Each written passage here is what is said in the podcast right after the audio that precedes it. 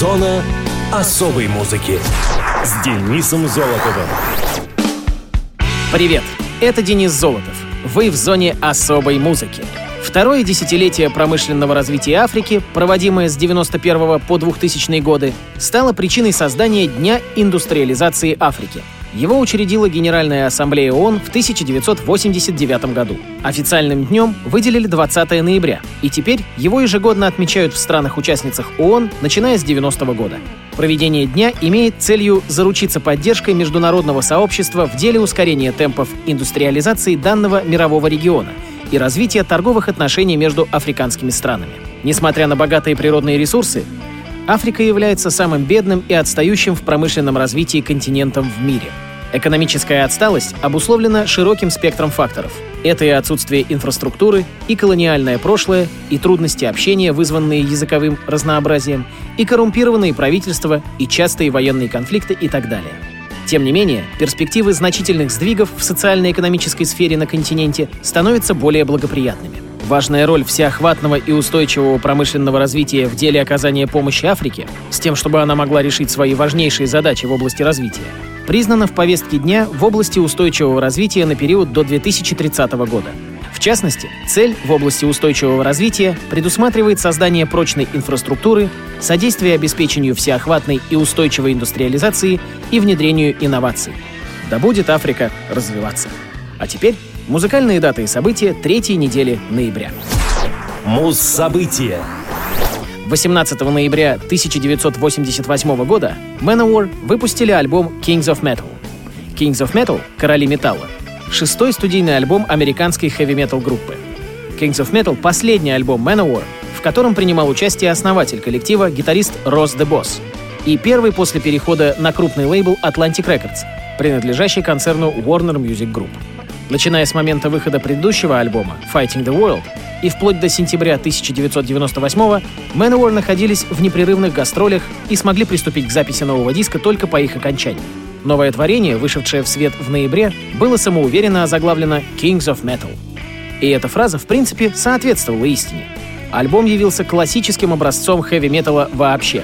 Здесь было все — и баллады, и быстрые, и медленные композиции. Одна из них — «The Crown and the Ring» была записана в соборе Святого Павла в Бирмингеме, Англия, с использованием настоящего церковного хора. Такого рода диск не мог не стать номером один во всех хит-парадах мира. Омрачил же все дело только один момент. Критики в очередной раз нашли, за что упрекнуть группу, а именно за их мужской шовинизм, отчетливо прослеживающийся в композиции Pleasure Slave. Неудивительно, что она вошла только как бонус-трек к компакт-диску. Казалось, после такой пластинки группу уже ничто не могло потрясти, но на этот раз проблема появилась изнутри. Из коллектива ушел основатель Росс Фридман. Никаких музыкальных и тем более личных разногласий у ребят не было. Просто Росс решил играть более блюзовый вариант хард-рока, что в рамках Manowar было просто нереально. Остальные музыканты вполне понимали желание своего сотоварища и расстались с ним в самых теплых чувствах, занявшись поисками замены. Да, собственно, и замена эта у них была уже давно на примете немецкий гитарист Михаэль Дэвид Шенкель, который до этого уже успел какое-то время поиграть с американскими рокерами. Он познакомился с группой в процессе работы над Fighting the World и с той поры не терял с ними контакта. Kings of Metal стал одним из ключевых альбомов в истории Manowar, во многом заново открыв ее публике. Он остается одним из самых популярных и продаваемых дисков команды. Журнал Metal Hammer включил Kings of Metal в 200 лучших рок-альбомов всех времен. Обложка диска нарисована постоянным художником коллектива Кеном Келли — Песня «Herz aus Stahl», изданная синглом с этого альбома, перевод песни коллектива Heart of Steel на немецкий язык, выполненный Маркусом Оттом. На концертах в Германии группа исполняла немецкую версию вместо английской. После смерти Маркуса на официальном сайте коллектива появилось сообщение, что теперь группа будет исполнять Herz aus Stahl на каждом своем выступлении. Материал пластинки был перезаписан в 2014 году и издан как альбом в поддержку мирового турне. А в зоне особой музыки тяжелые и суровые Manowar — и заглавная композиция с их альбома «Kings of Metal».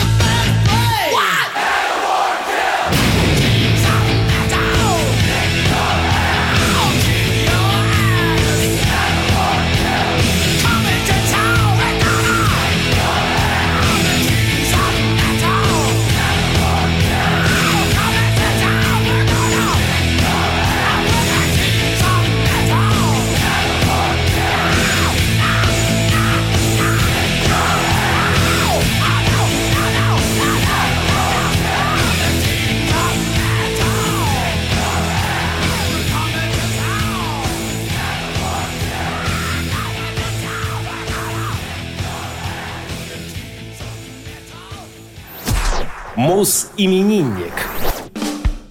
19 ноября 1905 года родился американский джазовый тромбонист, композитор и руководитель биг-бенда Томми Дорси. Томас Фрэнсис Дорси-младший родился в Шеннандоа, штат Пенсильвания, и был вторым из четырех детей Томаса Фрэнсиса Дорси-старшего и Терезы, урожденный Лэнгтон, Дорси. В возрасте 15 лет Томми порекомендовал своего брата Джимми в качестве замены для Раса Моргана в местный ансамбль 20-х годов The Scranton Sirens. Позже Томми и Джимми работали в нескольких оркестрах. С этими составами Томми Дорси добился определенной популярности в кругах любителей джазовой музыки. Он приобрел также опыт игры в самом знаменитом эстрадном коллективе той поры — оркестре Пола Уайтмана, исполнявшем джазовую, симфоджазовую и танцевальную музыку. Дорси выдвинулся в число ведущих солистов этого ансамбля. В 1929 году Дорси записал со своим братом свой первый хит «Кокет». На этикетке пластинки оба значатся руководителями биг-бенда. Создать постоянный коллектив помог Глен Миллер, который стал также первым музыкальным руководителем оркестра. Однако уже на следующий год, в результате разногласий между братьями, коллектив прекратил существование. Трение и растущая раздражительность, царившие в отношениях Томми и Джимми, подтолкнула младшего брата к уходу из биг-бенда. Братья не разговаривали и не общались 11 лет. Джимми остался работать с прежним коллективом, а Томми собрал в 1935 году новый состав. По национальному радио транслировались выступления биг-бенда. В 1936 из Далласа, а затем из Лос-Анджелеса. Большую популярность Дорси принесла запись свинговой версии песни «Индийского гостя» римского Корсакова из оперы «Садко». В составе оркестра Томми Дорси начали свою карьеру многие музыканты-инструменталисты и вокалисты, впоследствии ставшие известными. Например, барабанщик Бадди Рич.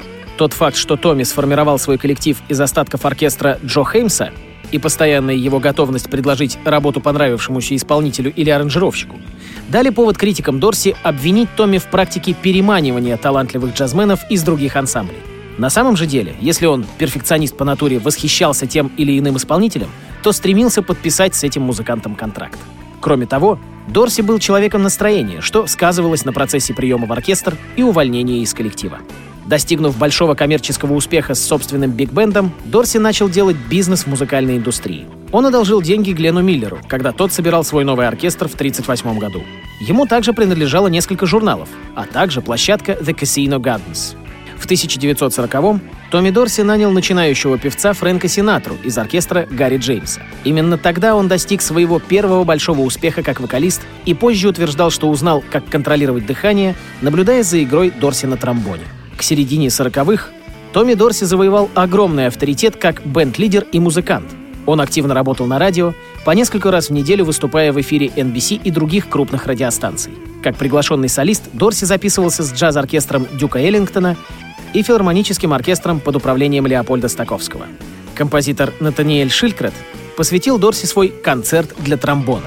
Биг-бенд Томми сыграл одно из первых телевизионных выступлений Элвиса Пресли — а Чарли Паркер был большим поклонником коллектива. В 1947 году о братьях Дорси был снят фильм «The Fabulous Dorseys», а в 1953 Вновь объединившись, Томми и Джимми отправились в концертное турне по городам США и записали ряд радио и телепередач. В 1956 году Томми Дорси скончался в результате несчастного случая, задохнувшись во сне. Оркестр Тома Дорси существует до сих пор, После его смерти оркестром руководил Джимми Дорси, затем Ли Кассел, Урби Грин, Уоррен Ковингтон, Сэм Донахью и Бадди Морроу. Что же, слушаем классику джаза. Оркестр Тома Дорси. Opus One.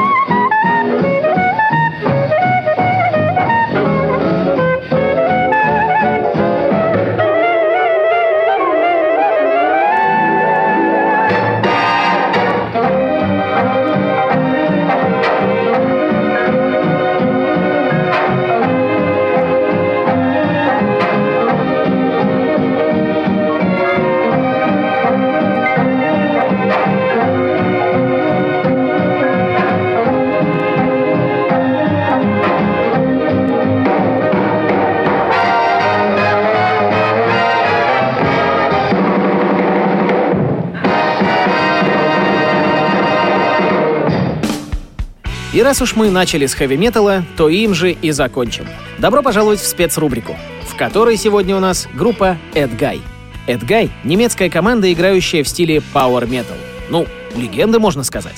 Группа Эдгай была образована в 1992 году 14-летними подростками Тобиасом Заметом, клавишный вокал, Йенсом Людвигом, гитара, Дирком Зауэром, гитара и Домиником Сторшем, ударная. Названием было выбрано прозвище их учителя по математике Эдгара Циммерера, которого называли Эдгай. В стартовой конфигурации явно не хватало басиста, поэтому вскоре Тобиас выбросил клавиши и схватился за четырехструнку. Взяв курс на Power Metal, команда записала парочку пробных пленок. Несмотря на то, что обе демки были забракованы всеми конторами, куда их пытались пристроить, Эдгай в 95 году собственными силами реализовали демо-CD под названием Savage Poetry — на следующий год коллектив заключил сделку с небольшим немецким лейблом AFM Records, который подписался на выпуск их официального дебютного альбома. Релиз Kingdom of Madness, сопровождавшийся серией концертов, вызвал первые отклики, причем далеко не всегда положительные. Например, Хорст Одермат, человек, впоследствии заплативший крупную сумму для того, чтобы Эдгай сыграли на его фестивале Bang Your Head, сказал, что у команды нет будущего. Тем временем в составе случились кое-какие перестановки — Покончив с решением кадровых вопросов, группа отправилась в студию готовить вторую полнометражку. В поддержку альбома Эдгай провели пятинедельный Евротур, а также впервые отметились на Вакен Open Air. Популярность коллектива сильно поднялась, и многие захотели послушать ранние записи. Музыканты пошли фанатам навстречу и в 2000 году выпустили отредактированную официальную версию первого The Savage Poetry. Несмотря на то, что коллектив не стал гастролировать, а ограничился участием в нескольких фестивалях, Альбом побывал также в германском хит-параде. Между тем, Тобиас Замет организовал сайт-проект «Авантазия». Затея оказалась настолько успешной, что после того, как вышел блокбастер The Metal Opera Part 1, популярность Эдгай также стала стремительно возрастать. На данный момент группа является законодателями жанра Power Metal и продолжает работать в студии и гастролировать. А на радиовоз композиция Эдгай под названием Dragonfly — Is it really the treasure of gold or the dance on the rainbow itself?